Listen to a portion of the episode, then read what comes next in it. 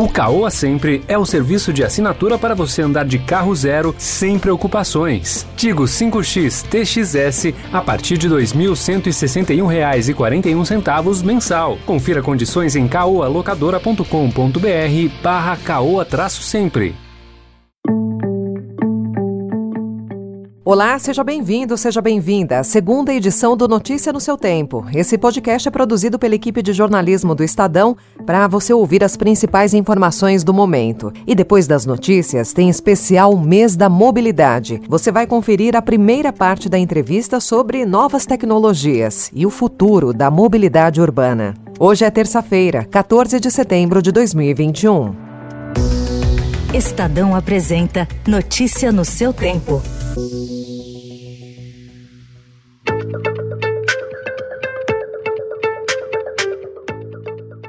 O senador Renan Calheiros afirmou hoje que vai propor, no seu relatório final da CPI da Covid, mudanças na lei do impeachment, sem detalhar quais seriam. O parlamentar pretende entregar o parecer até a semana que vem, no dia 23 ou 24. Mas essa comissão parlamentar de inquérito é uma oportunidade única né, para que a gente possa fazer uma revisão nessa legislação como um todo e até mesmo na lei do impeachment, que é uma lei de 1950 muitos artigos já foram revogados e que, portanto, ela precisa ser atualizada na linha de estender a garantia jurídica e deixar absolutamente clara a sua tramitação. O Estadão apurou que a proposta de mudar a lei do impeachment foi incluída por Renan após ele consultar integrantes do grupo Prerrogativas, que reúne advogados, professores e juristas. O presidente do Banco Central, Roberto Campos Neto, afirmou hoje que não vai alterar o plano de voo de política monetária a cada número novo de alta frequência de inflação que seja divulgado, mas frisou que a taxa básica de juros será levada aonde for preciso para alcançar a meta de inflação. O presidente do BC afirmou que nunca houve tantos choques de inflação em um período tão curto no Brasil. Crianças a partir de dois anos serão imunizadas contra o novo coronavírus em Cuba a partir dessa semana, anunciaram autoridades de saúde do país. A medida tornará a ilha caribenha o primeiro país do mundo a imunizar crianças tão jovens. As crianças cubanas estão sendo imunizadas com as vacinas Soberana 2 e Soberana Plus, desenvolvidas no próprio país, sem que os testes clínicos fossem publicados em revistas internacionais revisadas por pares. Agora, no Notícia no seu Tempo, especial Mês da Mobilidade.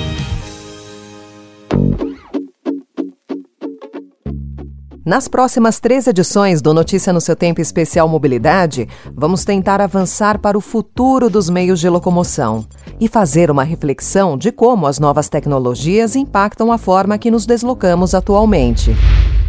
Para isso, teremos a participação de Ciro Biderman, que é professor do curso de mestrado e doutorado em administração pública da FGV e coordenador do Centro de Estudos da Política e Economia do Setor Público da FGV. Professor, no material intitulado Inovação como Infraestrutura, o caso da mobilidade, de 2018, o senhor afirmou que os avanços tecnológicos abrem oportunidades únicas que podem induzir a uma mudança de paradigma. O que o senhor destacaria como principais oportunidades que as novas tecnologias têm trazido para essa mudança de paradigma na mobilidade urbana? Agora é possível, de fato, você controlar o serviço que as concessionárias estão servindo, né?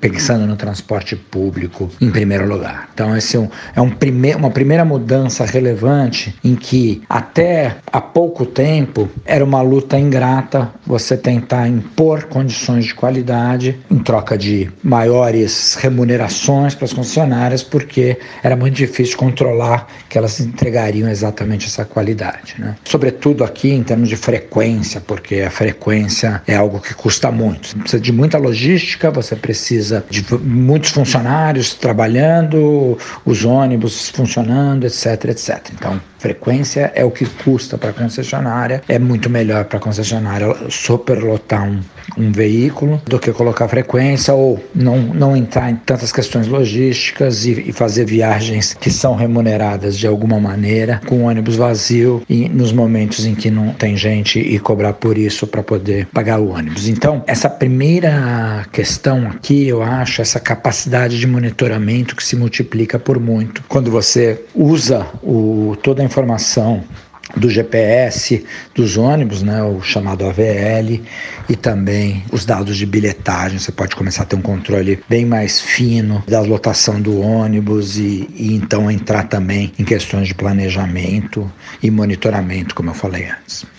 E qual outro ponto o senhor destacaria, professor? O segundo ponto da tecnologia, que eu acho bastante relevante para essa possível mudança de paradigma, é o que alguns têm chamado de mobilidade como serviço, né? ainda que há diversas definições para esse termo, mobilidade como serviço. Acho que a definição que me parece mais razoável é você pensar que, olha, a, o que a pessoa quer ir é de A para B, não importa como ela vá, se ela vai de a pé, de carro, de bicicleta ou de transporte público. Sobretudo aqui o que eu estou pensando na tecnologia numa combinação de vários meios, de tal forma que você acabe montando a composição modal mais eficiente, mais equitativa e mais sustentável. Né? A gente tem como fazer isso mexendo aí no sistema de preços, né? seria o lado do governo, ele teria como pensar em descontos nas integrações, você teria que montar um sistema em que você privilegiasse o transporte público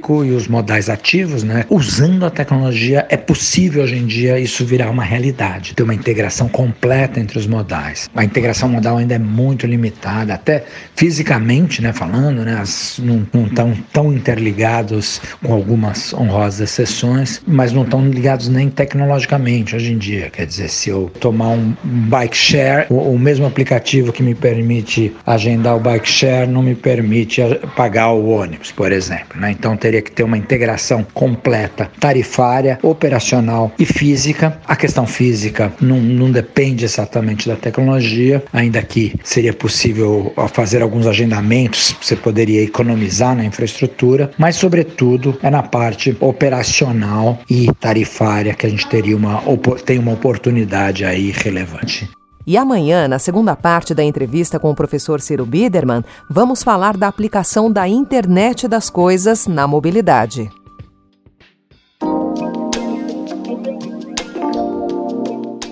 Encerramos por aqui a segunda edição do Notícia no seu Tempo Especial Mobilidade, com apresentação e roteiro de Alessandra Romano, produção e finalização de Felipe Caldo.